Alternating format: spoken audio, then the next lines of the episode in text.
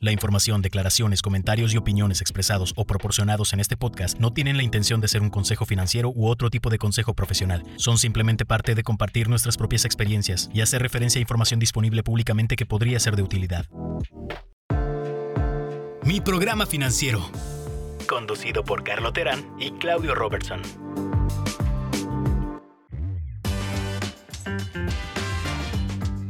Bienvenidos una vez más a un nuevo segmento de mi programa financiero. Los saluda Carlo Terán. En esta ocasión vamos a entrar a un tema en específico, como lo hemos hecho anteriormente.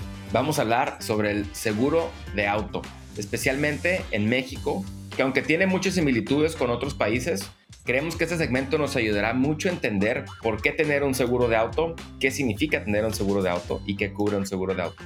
Y para esto hemos traído como invitado especial el día de hoy a José Juan Hernández de Grupo Qualitas. José Juan, bienvenido, gracias por acompañarnos.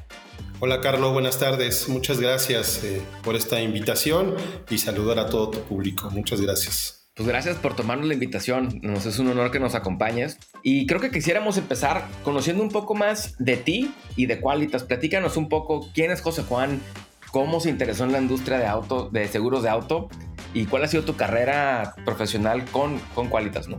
Claro que sí, Carlos, muchas gracias. Eh, pues mira, soy un, tipo de, que acaba de cumplir 45 años. Tengo 19 años en, en Qualitas, compañía de seguros. Muy contento, he tenido la oportunidad de, gracias al rápido y sólido crecimiento que ha tenido la compañía, tener oportunidades de crecimiento y bueno, pues entré hace 19 años como ejecutivo de cuenta y he tenido oportunidades de crecimiento. Actualmente me desempeño como subdirector comercial de la oficina San Jerónimo 03 y en la cual estoy a cargo de la atención más o menos a 450 agentes de seguros y tengo un equipo eh, de 68 personas a mi cargo y con las cuales pues damos atención y servicio pues a todos estos, a todos estos socios comerciales. ¿Cómo llegué a, los, a la parte de seguros? Pues como muchos de nosotros que estamos en el, en el sector eh, de rebote, ¿no? O, o, tomándolo como una actividad eh, temporal, ¿no? En lo que surgía alguna otra oportunidad entré a un despacho, ¿no? a un despacho de seguros como un asistente administrativo y bueno, pues atendiendo o apoyando directamente a la gerencia en ese momento. Entonces, pues me empecé a conocer el tema de seguros, a conocer que era una póliza, que era un deducible, a conocer todo el, todo el argot y todo el calo que se utiliza en el sector. Afortunadamente también eh, ellos vieron en mí el interés y me capacitaron, me capacitaron en una compañía de seguros que en ese momento era Seguros Comercial América, era una, una, muy buena escuela, me mandaron a capacitar, entonces tuve, yo tuve de cédula de apoderado, porque era una persona moral, y bueno, tuve la oportunidad de ir, crecer, de ir, conociendo, de ir, de ir, conociendo empresas, conociendo la forma de servicio, la forma de trabajo, y de repente pues empecé también a trabajar con Qualitas y fue una empresa muy muy joven que me llamó mucho la atención y, y en la cual saliendo de este despacho llegué a Qualitas este, pues hace ya 19 años y muy contento, muy contento de lo que, de la experiencia que he tenido, de lo que, de lo que he aprendido y sobre todo del, del servicio y las satisfacciones que nos da día a día poder, poder aportar para este noble sector. Pues muchas gracias por compartirnos el, el cómo llegaste a, a, esta industria. Yo te tengo que confesar, es una industria que me, que me gusta mucho. Eh, un, algunos han escuchado aquí que que he seguido por mucho tiempo a, Warren Buffett y a Charlie Munger, que empezaron ellos, bueno, especialmente Buffett, eh, invirtiendo en Geico, que es una aseguradora de autos, principalmente de autos en Estados Unidos, y, y, es una industria que me ha gustado leer y aprender un poco, ¿no? Y creo que en este caso, el que esté alguien de Qualitas como tú y una empresa que ha logrado un crecimiento muy rápido en el país en los últimos 25, 27 años, espe especialmente en el segmento de seguro de auto, eh, pues habla mucho de, del potencial que tiene esta industria, pero también de la gran necesidad de estar asegurado, ¿no? Entonces, ¿por qué no empezamos hablando un poquito de, de Qualitas y el seguro de auto, ¿no?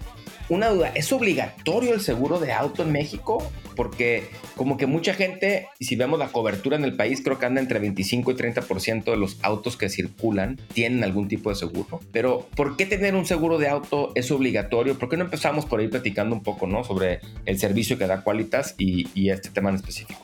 Claro que sí, Carlos. Déjame, y lo comentas muy bien, ¿no? Eh, la industria de seguros hay una necesidad muy, muy grande, sobre todo de servicio, y es algo que identificó nuestro fundador, el licenciado Joaquín Brockman Lozano, que en paz descanse, tuvo esta visión, ¿no? Esta, eh, este emprendimiento de, crear Qualitas hace 27 años, porque vio una necesidad muy, muy clara dentro del segmento de, de seguro de autos, ¿no? Nosotros somos especialistas en el ramo de autos y bueno, es un sector o un nicho del, del, sector que siempre fue de alguna manera menospreciado por las grandes compañías, ¿no? Porque veían que el ramo de autos era un segmento perdedor o un segmento de servicio donde siempre se buscaba la reciprocidad con otro tipo de negocios y la verdad es que eh, no había ese servicio, no había esa estructura para, para, atender pues este, este parque vehicular que existe en el país, que es muy, muy grande. Actualmente el parque vehicular en el país ronda los 45 millones de unidades. Entonces es un parque vehicular muy, muy grande.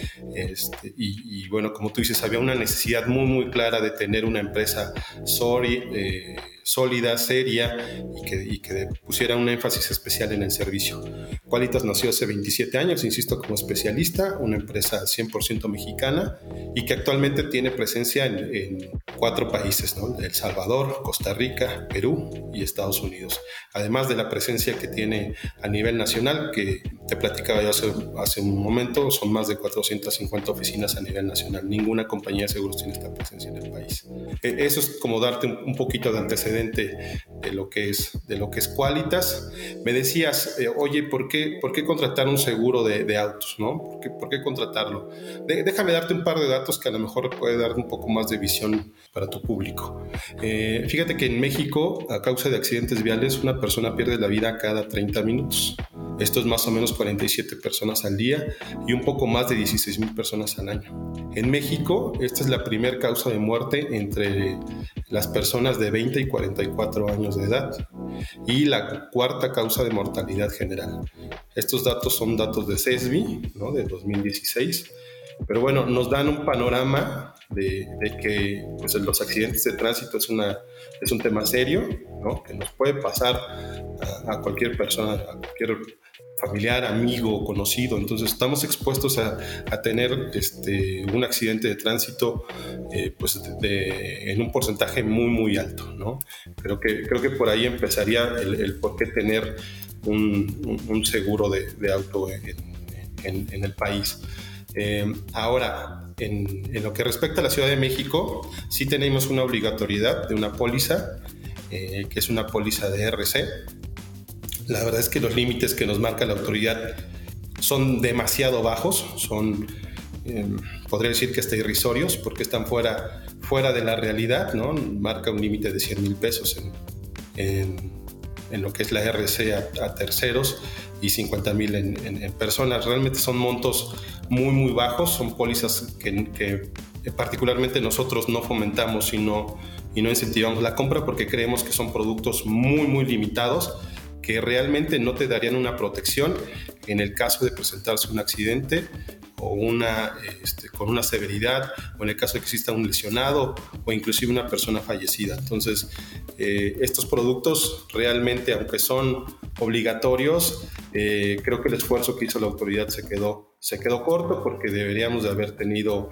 Eh, o solicitado una protección mucho mayor tanto para los terceros como para los dueños de las unidades. Eh, tan solo por decirte un ejemplo, eh, en caso de accidente, la indemnización por muerte en, todo lo que es el, país oscila entre los 300 mil y hasta los 3 millones de pesos. Entonces, imagínate con, estos, con estas sumas aseguradas que, que tenemos como obligatorias, realmente se quedan muy, muy cortas para tener una protección adecuada. Gracias por la explicación. Creo que tocas un par de temas interesantes que vale la pena profundizar, ¿no? El primero es los que es obligatorio en la Ciudad de México, pero sin embargo en muchos otros estados, aunque parezca que sea, eh, o no se ejerce o no es obligatorio, ¿no? Comparado con el caso de Estados Unidos, que en los estados, porque hay un estado como California, donde tenemos algunas de las gentes que nos escuchan, es obligatorio y los límites tienden a ser bastante más altos, ¿no? Yo creo que más apegados a la realidad. Si bien recuerdo que creo que California es 50 mil dólares en responsabilidad de civil y, 300, y 100 mil para terceros, algo, algo por ahí, ¿no? que es el equivalente a un millón de pesos y dos millones de pesos. Pero creo que esto, que esto también abre la puerta a que entremos a, tocar. ¿Por qué la gente comúnmente compra un seguro de auto? ¿Por qué? ¿Será porque al momento de comprarlo y, lo y financiarlo se, se, lo piden? ¿O es porque realmente hay necesidad? Platícanos un poquito el proceso de compra y en qué momento decide alguien comprar o no comprar, ¿no? Fíjate que lo comentaste muy bien hace, hace un momento eh, en cuestión de, de la penetración del seguro del auto en México. ¿no? La penetración del seguro en auto en México ronda en, números redondos el 30%. Esto quiere decir que solo del 30% de las unidades que, que, circulan en el país tienen seguro. tenemos un 70% de posibilidad ¿no? de que cuando tengamos un accidente, un siniestro o una colisión con otro vehículo, este, este vehículo no tenga seguro lo cual puede complicar de una manera muy, muy fuerte la atención del linde de responsabilidad y poder, poder tanto hacerle el pago al tercero como poder recibir de este tercero el pago en caso de que él haya sido responsable. Entonces, eh, yo, yo, empezaría por ese, ese tema, ¿no? Es, es, es, realmente un dato muy preocupante. O sea, solo tener el 30% de, del parque vehicular a nivel nacional asegurado es, es un dato muy, muy fuerte. Y este 30%, este Carlos, déjame comentarte, eh, tiene, un, tiene un impulso muy fuerte por las unidades que están financiadas. O sea, como tú sabes, muchos de los autos que se venden en México salen a través de financiamiento, lo cual lleva a que tengan un, por, por obligación un seguro. Entonces, e, este 30% se, se compone de una manera, de, un porcentaje fuerte, por ahí, del, yo creo que del 60%, de unidades que están financiadas y por lo cual tienen un seguro, eh, digamos, obligatorio. ¿no? O sea, tampoco es que, esto, que este 30% sea algo que sea por convencimiento propio de los dueños de las unidades, ¿no? Sino, sino que el financiamiento realmente nos ha ayudado de una manera importante a que este número sea, sea este 30%. Ahora, yo, yo empezaría al revés, ¿no? Eh, digamos que cuáles son las principales barreras de acceso a, tener una buena cultura financiera y a tener un seguro de auto. ¿Por qué, la, ¿Por qué, la, gente no tiene un seguro de auto? ¿Por qué la persona que tiene, tiene un auto o dos, o una motocicleta, o una camioneta, eh, inclusive hasta un, tractocamión, un, equipo pesado, este, no tienen seguro. Fíjate que, nosotros identificamos este, tres factores que influyen directamente en esta, en esta barrera para tener un seguro de auto. El primero es que la percepción de que tenemos, de que el costo de las pólizas es elevado. Esa es, la primera razón o el primer concepto por qué la gente no se asegura, ¿no? Porque piensan que los seguros son costosos. Entonces, eh, eh, digamos que ese es el, primer, la primera el primer, la primera barrera que nosotros identificamos. El segundo es, no saben qué son, no, no sabe la gente qué es una póliza, qué es un seguro de auto, cómo funciona y cómo contratarlo. O sea, a pesar de que pareciera que estamos, eh, te digo, nosotros Qualitas trabajamos alrededor como de 16 mil agentes a nivel nacional y la plantilla de agentes a nivel nacional ronda los 40 mil Creemos que falta también una, mucho más agentes, ¿no? Creemos que estos 40 mil son pocos para atender a la población, este, a la población nacional, pero bueno, este, se han hecho esfuerzos importantes por acercar el seguro a través de medios digitales, ¿no? En, portales vía web. Entonces, mucha gente no sabe, no sabe cómo, qué es el seguro, cómo funciona y dónde contratarlo. Entonces, creo que este, este ejercicio que haces... Eh, a través de tu canal es, es muy valioso para que quitemos todos estos mitos y estas, estas situaciones que, que, a veces tienen los seguros, ¿no? De que son complicados, de que no pagan, ¿no? De que no sé dónde contratarlos. Entonces, creo que, es muy, muy válido esta, este esfuerzo que, que, haces. Y el tercer punto que yo, yo, nosotros identificamos como barrera es, es considerar que no lo necesito porque no me va a pasar, ¿no? A mí no me va a pasar, yo soy un muy buen conductor, este, yo siempre eh, acato eh, las indicaciones del reglamento de tránsito, entonces yo siento que a mí no me va a pasar, ¿no? Yo, yo soy un muy buen conductor, siempre estoy manejando la defensiva, a mí no me va a pasar lo que, lo que, tú, lo que tú me, dices que son los riesgos que están este, eh, digamos, al lado de, la, pertenencia o de ser dueño de un auto. Entonces, estas son las, las grandes barreras que regularmente se encuentran nuestros agentes de seguros para poder colocar un seguro de autos, al menos aquí en México. Yo te, diría y te complementaría en, este camino que nos ha tocado vivir de manera a lo mejor al principio de ayudar ¿no? a un círculo cercano de amigos eh, y amigas, en, en, este caso, que de las sorpresas más grandes que me he llevado eh, es varias de las que tú dices, tres, ¿no? No nomás en el seguro de autos, sino también en el seguro médico, en el seguro de vida. Y el, tema del costo elevado, que nos va a llevar también ahorita a entrar a profundidad qué es una póliza y qué contiene, lo que me sorprende muchas veces es de que no saben ni para ni de qué, ni por qué, ni de cuánto están asegurados, ¿no? Y que muchas veces yo me toca decirles, oye, si tú tienes un buen presupuesto y, y tienes capacidad de ahorro, es decir, ganas más de lo que gastas y tienes un fondo de emergencia, por si cualquier cosa, una manera de ahorrar es subiendo tu deducible e inclusive subiendo tu cobertura. Puedes subir tu cobertura y subir tu deducible un poco más alto y estar más asegurado, estar más protegido y ahorrarte dinero. ¿no? Porque confían muchas veces en no leer el contrato, ¿no? No, pues ahí cuando pase algo veo, ¿no?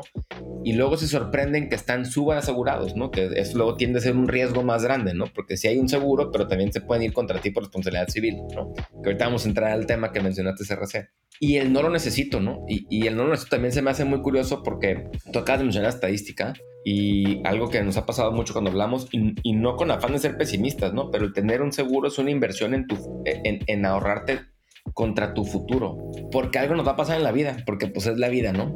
O vamos a un accidente, vamos a fallecer, o, o, va a haber un efecto de meteorológico, o lo que sea, pero el mundo pues es, no es predecible, ¿no? Y tiene que tener todas estas cosas que, que, que pasan como al azar, si lo quisiéramos ver así, ¿no? Creo, que es un, creo que es un tema que da para mucho, ¿no? Yo por eso insistí en el, en el valor que tiene, que tiene este podcast, que, que, que la, la, gente que, que, te sigue, que te escucha, se me hace padrísimo que estén muy interesados en este tema, porque realmente yo, yo te preguntaría, ¿no? La gente que dice, oye, yo, yo no lo necesito. Podríamos ver algunos factores, algunos temas, ¿no? Yo, yo te diría, ¿qué es lo más valioso que posees en tu vida, ¿no? Pues yo creo que en sí tu vida misma, ¿no? Digo, acá a lo mejor entramos en un tema medio filosófico, medio, ¿no? Pero bueno, yo te diría que es lo más valioso que tienes en tu vida, pues tu vida misma, ¿no? Después, pues yo creo que tu salud, la integridad, tu integridad física, este, tu familia, tus amigos, tu libertad, ¿no? Tu conciencia, estar en paz y estar tranquilos, tu patrimonio, tu trabajo, tu estabilidad emocional y económica. Esto que te acabo de comentar, un accidente vial te puede privar de estas cosas en un instante. En un instante. Si no cuentas con un seguro, todo esto se puede ver afectado de manera de una manera brutal. A lo mejor no, no sé si me estoy explicando bien, porque finalmente tu patrimonio, tu trabajo, todo eso se puede ver afectado por, por porque no tengas un seguro y que tengas que hacer frente a, las consecuencias de un accidente de tránsito de otra forma. Entonces, ahorita tú hace rato me preguntabas, oye, ¿por qué sí tenerlo? ¿Por qué sí tener un seguro? Yo te diría que el primero es seguridad y tranquilidad, ¿no? Que en caso de que tú sufras un accidente de tránsito, bueno, de que los, los dueños de una unidad sufran un accidente de tránsito, incluso aunque no haya sido tu culpa, pues bueno, pues tienes la protección contra demandas, ¿no? Este, si recibieras una demanda por daños a terceros, el, seguro te va a ayudar a pagarlo, si es que en ese momento, eh, por algunas situaciones, tú pierdes el caso. Entonces, desde luego, otra es no pagar una fuerte suma de dinero. Creo que hay, hay muy poca gente, ¿no? Que pudiera hacer frente a un desembolso eh, el costo promedio de los siniestros automovilísticos, de acuerdo a la Conducef, oscila entre los 25 y 50 mil pesos, ¿no? Entonces, digo, no, sería tan fácil que una persona pudiera desembolsar 25 o 50 mil pesos en un momento, ¿no? Este, de aquí para mañana, para, para hacer frente a este, a este siniestro. Estoy hablando de, de términos, términos promedio, ¿no? Evidentemente, pues este, cumplir con la ley en los estados en, en, en el país que así lo requieren la protección médica, ahorita, también platicábamos acerca del, tema de seguro de gastos médicos, o sea, cuánto cuesta una atención médica en un hospital, eh, ya no te vayas a los AAA, ¿no? Vete a un hospital de, nivel intermedio, ¿no? Con hospitales, con médicos de red. Entonces, también desembolsar esa, esa cantidad, ¿no? Y evidentemente el tiempo, porque creo que nadie o poca gente tenemos la experiencia, ¿no? De atender un proceso este, pues, para darle seguimiento a, tu reparación, al seguimiento al, jurídico, a la negociación con el otro conductor, con la otra compañía, este, hacer frente a las reclamaciones, entonces, y, la reparación de tu auto en, un taller o en una agencia. Entonces, Creo que estos factores también son importantes a considerar a la hora de adquirir un seguro, ¿no? O por qué adquirirlo. No, y de, acuerdo, o sea, y creo que tocas uno de los puntos más importantes, ¿no? Que ya, entrando en la póliza en específica, mencionaste varios, ¿no? Responsabilidad civil, gastos de cobertura médica, gastos de representación legal. Entonces, ¿por qué no nos explicas qué, qué estás contratando cuando, cuando contratas una póliza? Eh, que, que, fuera lo mínimo que tú dijeras que qué conceptos, qué conceptos tener y qué montos tener, por lo menos en el país de México. Y lo otro, cómo pensar en los deducibles, ¿no? Entonces te, te, hago estas tres preguntas como si estuviéramos entrando ya a ver una póliza, ¿no? O vamos a entrar a ver la póliza. José Juan, ¿qué estoy contratando y qué me recomiendas contratar? ¿no? Creo que es un tema súper, súper importante. ¿Qué contratar? Mira, eh, eh, el seguro de autos, evidentemente cada compañía tiene un producto ya establecido, un producto armado, ¿no? Digamos que en el caso de, de Qualitas son seis rubros importantes a considerar en la cuestión de, de, de contra, para contratar un seguro de, un auto. Eh, el primero son los daños materiales. Los daños materiales va a cubrir efectivamente la colisión o vuelco, los daños que sufra tu auto al verse involucrado en un accidente de tránsito. Este, digamos que ese es el primer concepto.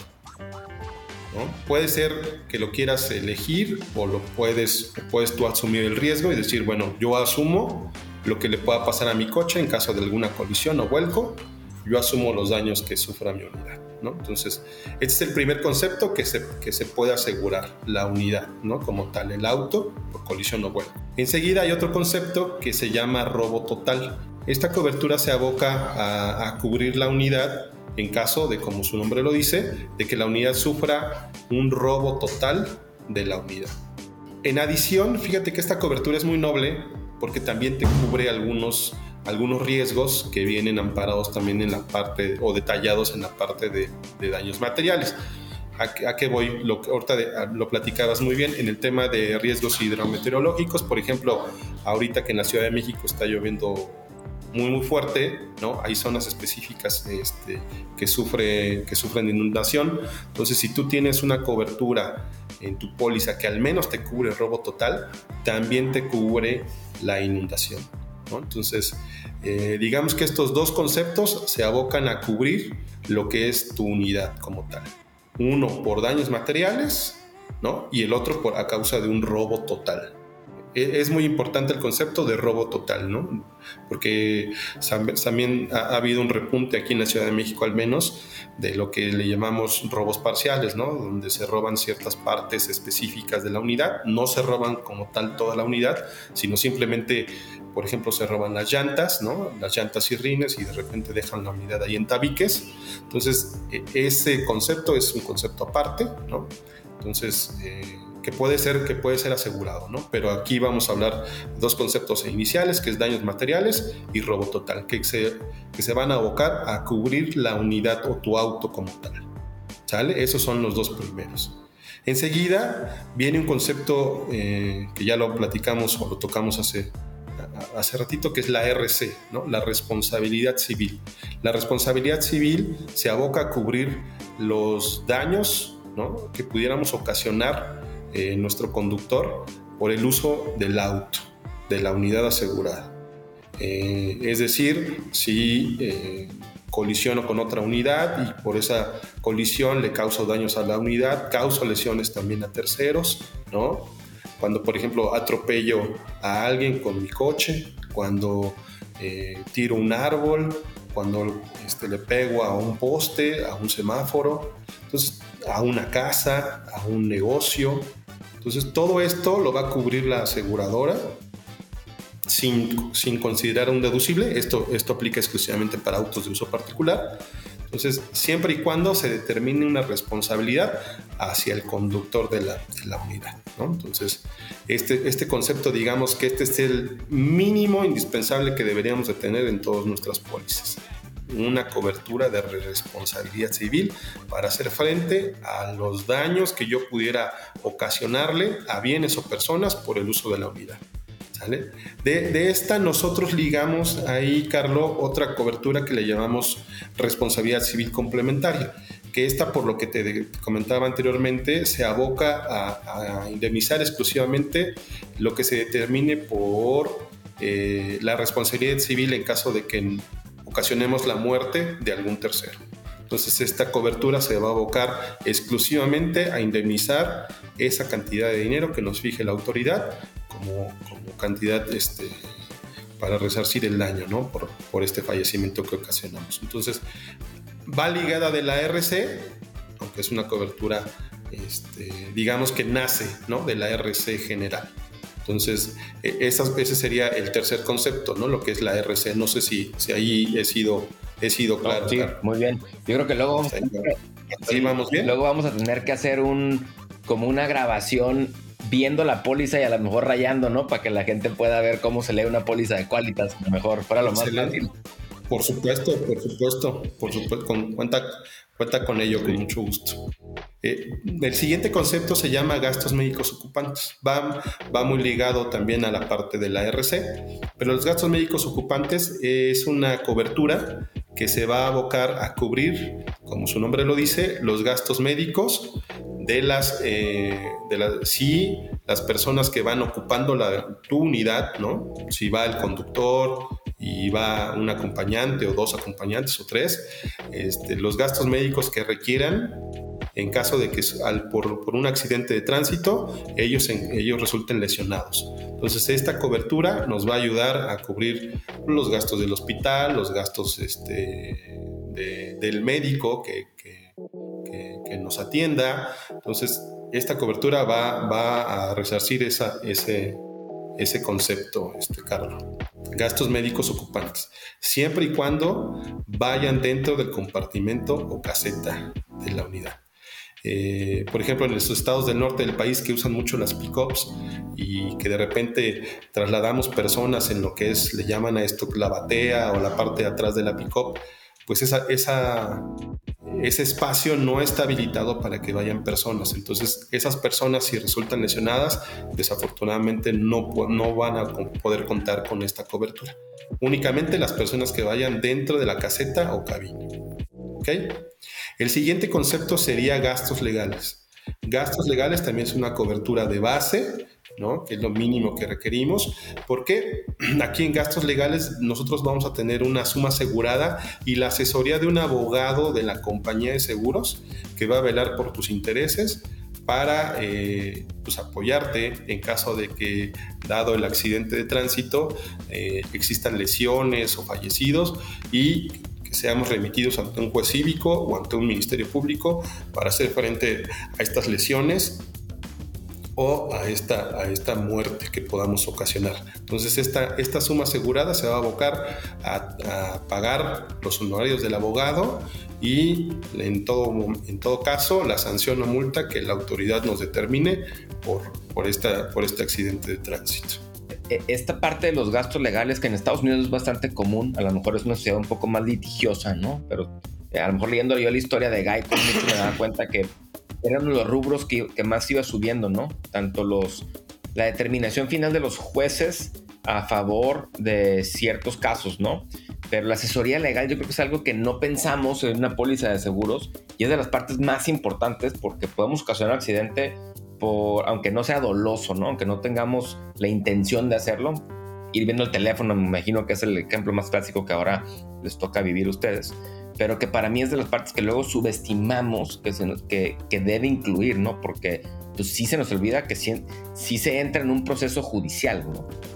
Sí, inclusive, este, Carlos, si no, si en el crucero, ¿no? El crucero es un concepto que nosotros utilizamos para decir que es el lugar del siniestro o del accidente. Si en el crucero los dos involucrados o tres involucrados o más involucrados no se ponen de acuerdo en el deslinde de responsabilidad, es decir, en quién es responsable y quién es el obligado a, pagarle pues, al que en este caso es afectado, tenemos que pasar a una instancia legal, ya sea juez cívico, por ejemplo aquí en la Ciudad de México, eh, juez cívico regularmente vamos cuando no hay lesionados, cuando hay lesionados tenemos que ir al Ministerio Público. En ambos casos vamos a requerir el apoyo y asesoría de un abogado. Entonces es muy importante que nuestra póliza de seguros cuente con la cobertura de gastos legales. Eh, digo, no quiero platicarte y seguramente a lo mejor en alguno de tus podcasts ya lo hiciste, pues el costo de los servicios de abogados. O sea, es un, los honorarios de los abogados es un tema que se debe considerar con seriedad, ¿no? Porque pues, evidentemente tienen honorarios bastante, bastante interesantes y porque además es un proceso muy largo, ¿no? Puede ser, puede ser muy largo, puede ser un tema de días, puede ser tema de semanas o inclusive algunos meses y ya si, si involucras lesiones o, fallecimientos, pues te puedes llevar inclusive hasta años. Entonces este, puede ser un tema bastante oneroso el no contar con, con esta cobertura en, en, tu póliza de seguros. Este último concepto, que sería el sexto, asistencia vial, evidentemente te estoy platicando los, los conceptos, digamos, más básicos o, la cobertura, o las coberturas más básicas o más eh, recurrentes en el, seguro de autos. Evidentemente hay muchas coberturas adicionales, pero bueno, para finalizar el tema de asistencia vial, aquí lo que eh, esta cobertura lo que te va a ayudar eh, es una cobertura muy muy completa, tiene muchos beneficios porque tiene lo que es el servicio de enviarte una grúa por causa si tu coche en un momento dado se descompone, tiene una falla o una avería mecánica, te enviamos una grúa, ¿no? Tienes un cierto número de eventos eh, eh, durante la vigencia de tu póliza, pero te enviamos una grúa que te va a llevar al taller eh, más cercano o a la agencia o a tu casa, ¿no? Este, ahora sí que en el momento, al, lugar en que, en que el asegurado nos indique para que puedas reparar la unidad. ¿no? Estas grúas son adicionales a las grúas, y quiero identificarlo, son adicionales a las grúas que, que te podemos enviar por el tema de que por colisión este, puedas necesitar una grúa, ¿no? Porque por colisión ya no puede circular tu unidad por, daño, por la cobertura de daños materiales y que requieras una grúa para llevarte al taller o agencia más cercano. Aquí te estoy hablando exclusivamente de una avería o una falla mecánica, ¿ok? Entonces esta que, requiere a lo mejor un tema de, este, evidentemente de, repararlo en un taller, pues te, enviamos la grúa y, te podemos enviar al taller más cercano que tu, al taller que que sea de tu confianza. ¿no?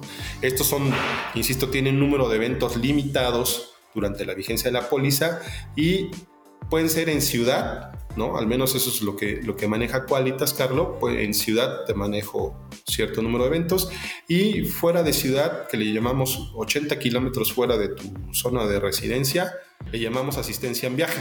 Ahí también tienes un número de eventos de grúas que te podemos ayudar, enviarte la grúa, ¿no? Por ejemplo, si te encuentras este, aquí en México es, común que a lo mejor estás en, en Tasco, ¿no? Este, estás este, en paseo de fin de semana y se te descompone la unidad, podemos enviarte la grúa para que pueda traerte aquí a la Ciudad de México. Entonces, em, esos, también son, son en viaje, son un número de eventos limitados.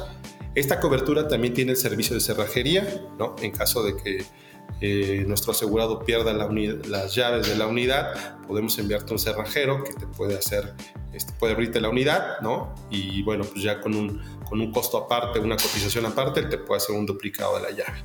Eh, tenemos nosotros eh, el envío de gasolina, ¿no? Te envío 5 litros de gasolina, ¿no? En caso de que, de que sí lo requieras a lo mejor dices, a lo mejor no son muchos, pero bueno, 5 litros ya te permite llegar a una gasolinera y, ponerle, poner, ponerle tu tanque lleno, ¿no? Entonces, este también tiene número de eventos limitados, este, durante la vigencia de, la, de, la, póliza. Y en viaje hay algunos otros servicios, ¿no?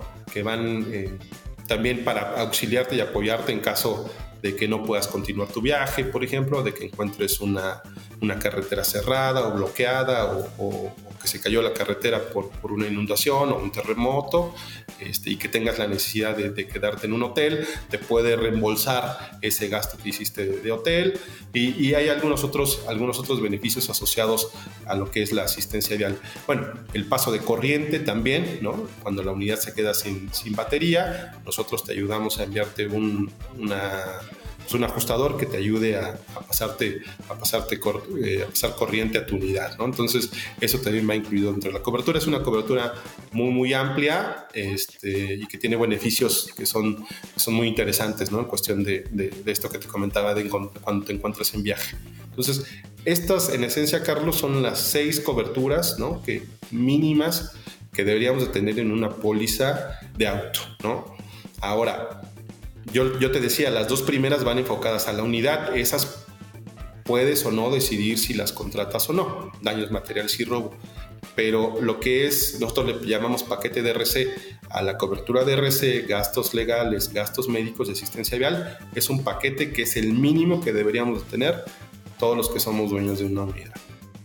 Eh, tocando el tema de la póliza en sí, del valor de la póliza, obviamente me imagino que cada uno de estos seis rubros, el monto va a depender tanto del auto como del límite que quieras tener tú de, pues como responsabilidad tuya, ¿no? De cuánto quieres asumir tú de costo.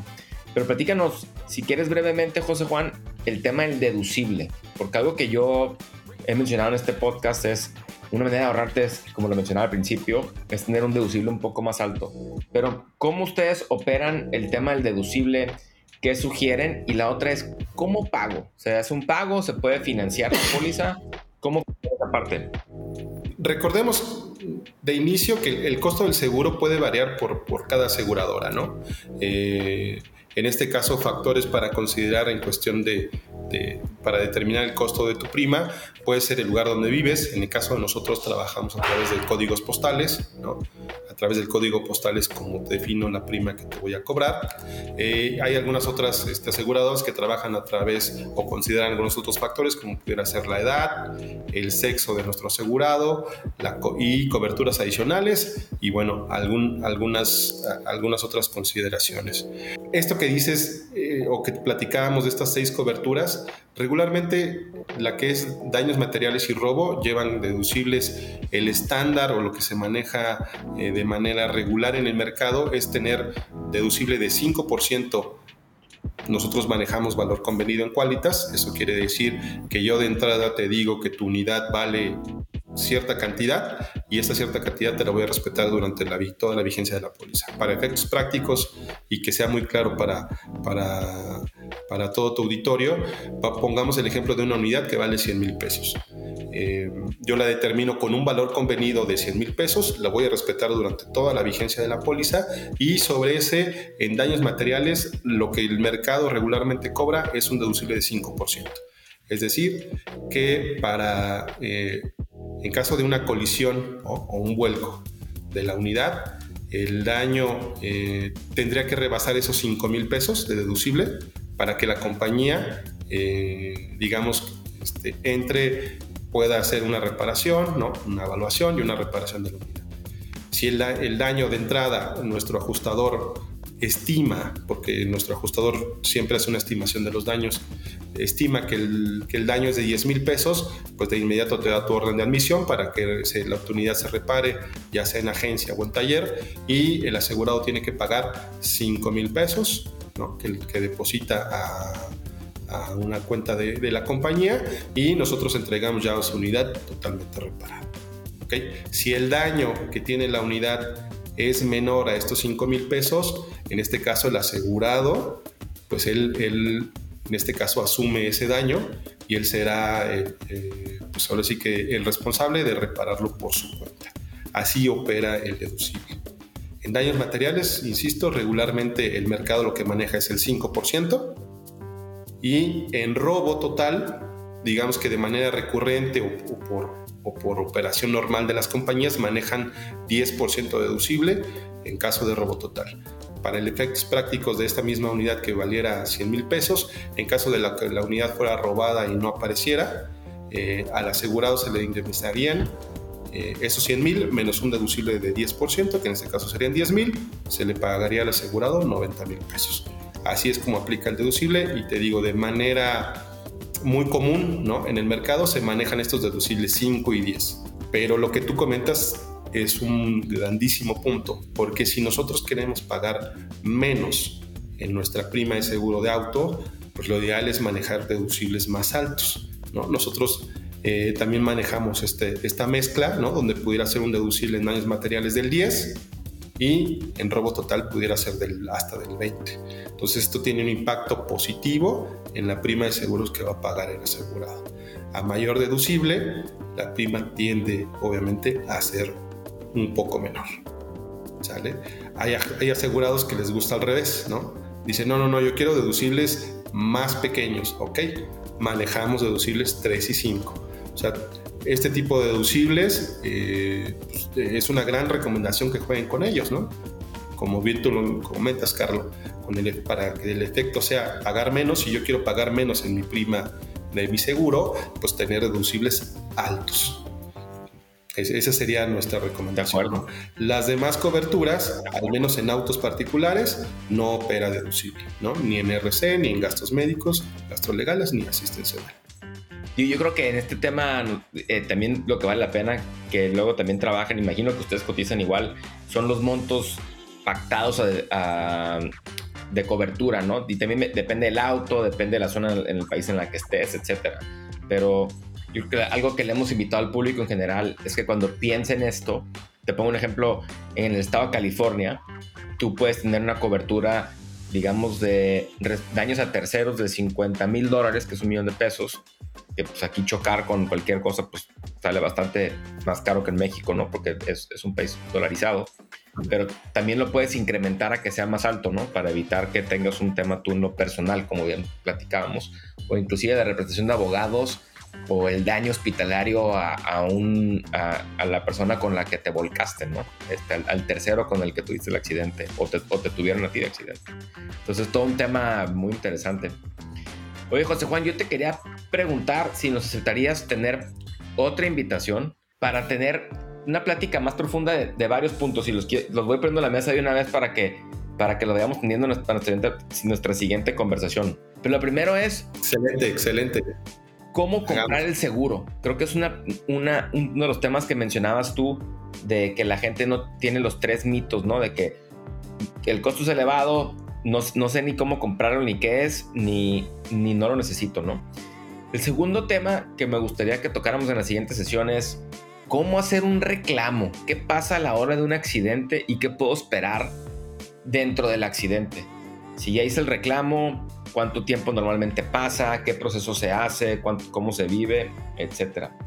El tercero, que creo que vale la pena que podemos hacer, es cómo leer la póliza de seguro, ¿no? Algo lo que más tratamos de inculcar a la gente que nos escucha, tanto los hombres y mujeres que nos escuchan, es lean sus pólizas de seguro y hagan la mayor cantidad de preguntas de las que sí tengan duda, eh, porque luego, desgraciadamente, el tipo de cosas que no lees hasta que pasan. Y cuando pasa, te das cuenta que debiste haber leído, ¿no? Por lo que quieras o mandes. En los seguros médicos por los tiempos de espera, en los seguros de auto a lo mejor por los montos cubiertos o los deducibles, o otra cosa que tiende a pasar en los seguros de autos es de que tienden a ser de más corto plazo, entonces les olvidó pagar la póliza, etcétera, ¿no? Entonces, son estos tres temas y a lo mejor un cuarto tema que podemos tocar en la siguiente sesión es el tema del seguro transfronterizo, ¿no? Si hay un segmento de la población que nos escucha en esta parte del mundo, que es la frontera México y Estados Unidos, y que platiquemos un poco sobre, usted tiene un producto especial para eso, ¿no? Pues qué, qué, qué tipo de cosas ven de las gentes que tienen esta dualidad, ¿no? Y, pues bueno, la verdad es que agradecerte tu tiempo fue, aprendí muchísimo eh, de los seis puntos básicos que mencionaste, la verdad que nadie me los ha explicado tan claro y te quiero agradecer porque nos hayas acompañado en este primer podcast que te invitamos, ¿no? Porque va a haber otro si, si nos acepta la invitación. Encantado, Carlos, encantado. La verdad es que, eh, como te lo comenté cuando, cuando nos contactamos, encantado de platicar de esto que, de, estos temas que nos apasionan tanto y pues, que, que, vivimos día a día y que a veces nosotros, que a lo mejor tenemos un poquito más de experiencia en el tema, ya los manejamos con mucha familiaridad, pero realmente eh, el grueso de la población eh, le cuesta mucho trabajo, ¿no? Este, saber qué es un deducible, qué es una póliza, qué es una vigencia, qué es el uso de la, de la unidad, ¿no? De la que tenemos, cómo comprar este seguro, eh, en qué me debo de fijar. Creo que, insisto, yo te felicito por, por este podcast. Eh, creo que es información básica, ¿no? Básica que, que al menos todos deberíamos de tener y, sobre todo llevarlo a la práctica, ¿no? Este, muchas veces, si lo dijiste bien, contratamos nuestra póliza a veces con un amigo, ¿no? Por recomendación de alguien, y lo primero que hacemos con la póliza es este, la agarramos y la echamos ahí a la guantera y ojalá, primero Dios, nunca la use, ¿no? Pero no sé si está mi nombre, no sé si la unidad que estoy asegurando es la mía, si mi número de serie está correcto. Digo que a lo mejor son, son temas que podemos platicar en el, en el siguiente podcast. Encantado, cuenta conmigo de, de, tips que debemos de, de, revisar. Aquí la intención es que ustedes tengan estos tips que les ayuden, que les ayuden a identificar, ¿no? Ah, ahorita me, se me vienen a la mente algunas otras recomendaciones, ¿no? Como que, platicábamos, dónde contratar, con quién contratar, cómo sé que este agente de seguros está autorizado o no está autorizado. ¿Es un agente de seguros? ¿Realmente es una persona que está autorizada? Los agentes de seguros aquí en México tienen que tener una autorización de la Comisión Nacional de Seguros y Fianzas, entonces tienen que tener una cédula. Entonces sí, sí podemos, sí hay muchos, muchos temas ahí eh, adicionales que son muy, muy interesantes, ¿no? Porque a veces, tristemente, y no es la generalidad, la gran generalidad de los agentes son agentes profesionales, son agentes responsables, bien establecidos, pero de repente también hay gente que no hace las cosas bien. Entonces, eh, algunos tips ¿no? de cómo pagar tu póliza, eh, hacer depósitos directos a la compañía, no hacer depósitos a nombre de, José Juan, ¿no? O sea, o, de alguna persona, algún tercero, porque no sabes dónde van a llegar esos recursos. Hacer, todas las, las compañías de seguros tienen cuentas directas en bancos, entonces ahí hacer los depósitos. Ah, hay, hay temas muy, muy interesantes que, que pueden ser y encantado este, de la vida, Carlos, de, de, profundizar en estos puntos que, que, ya tomé aquí nota y encantado de platicarlos en, en, cuanto ustedes nos digan. Perfecto. Pues lo coordinamos, José Juan. Yo creo que lo vamos a hacer bastante pronto. Tocaste muchos temas de los tips que es algo que, no había pensado, te digo transparentemente, eh, que es el desde cómo saber si, si realmente la gente sí es agente, ¿no? Eh, como que luego son cosas que damos por hecho y los seguros tienden a hacer recomendaciones de que no, pues tengo un amigo y un primo que está en este negocio y me dijo y me contó, pero realmente no, no investigamos, ¿no? Como el doctor, a lo mejor al doctor sí le pediríamos, nos, nos gusta llevar al, al, consultorio y ver la, y, y, la fotografía del título, ¿no? Es bueno, pues mínimo sé que es doctor, ¿no? Pero ¿cómo le hago con un seguro? No, no tengo idea. No, los agentes de seguros tienen que estar, eh, la cédula que les, que les da la comisión tiene una vigencia de tres años. Pues en tres años se tienen que volver a presentar exámenes para garantizar que están, siguen actualizados, siguen vigentes y, la, la, comisión les tiene que refrendar esa cédula, entonces darles una nueva cédula por, por otros tres años y así vamos. ¿no? Entonces, eh, estos tips son interesantes, son, les dan una cédula, a lo mejor a ver si puedo traerte también una copia de una cédula ahí que podamos tener, digo, evidentemente con, con la salvedad de la información, este, para que tu público también la conozca, a ver cuáles son los... Ahí viene, ¿no? La, la, este, la vigencia en la que tienen, están autorizados para comercializar seguros, ¿no? Porque un agente de seguros no es un vendedor de pólizas, este, Carlos. Un agente de seguros es un asesor patrimonial, un asesor eh, que va a cuidar el patrimonio de los asegurados, ¿no? No es un tema menor, ¿no? A veces eh, tendemos mucho a minimizarlos, pero la verdad es que la labor que hacen los agentes de seguros es de, total respeto, eh, es una labor muy, muy noble, insisto, porque cuidan el patrimonio de todos nosotros. Pues me, encantaría, porque como, como bien lo dijiste, luego lo tendemos a minimizar y, y se hacen una gran labor, especialmente en un país o parte del mundo que es América Latina, que la penetración de los seguros es, muy baja, ¿no? Y que sí hay una necesidad de tener esta cobertura. Entonces, lo coordinamos para que sea la próxima semana si estás abierto. Y bueno, de nuevo, muchísimas gracias por acompañarnos y al público en general por acompañarnos en esta sesión. Carlos, muchas gracias. Reitero nuevamente el agradecimiento a, tu por la invitación a tu servidor, agradecerle a tu público. Eh, por favor, cualquier duda, queja, comentario, sugerencia, pues encantado de recibirla. Y por supuesto que, la, que coordinamos la segunda sesión con mucho gusto. Agradecerte enormemente esta oportunidad de platicar contigo y con con, todo tu público. Muchas gracias. Pues muchas gracias, José Juan de nuevo, y gracias a todo el público. Eh, les agradecemos si nos pueden dejar un comentario si les gustó este podcast, tanto en Spotify como en, Apple, y que nos sigan nuestras redes sociales. Muchas gracias de nuevo, que tengan buen día.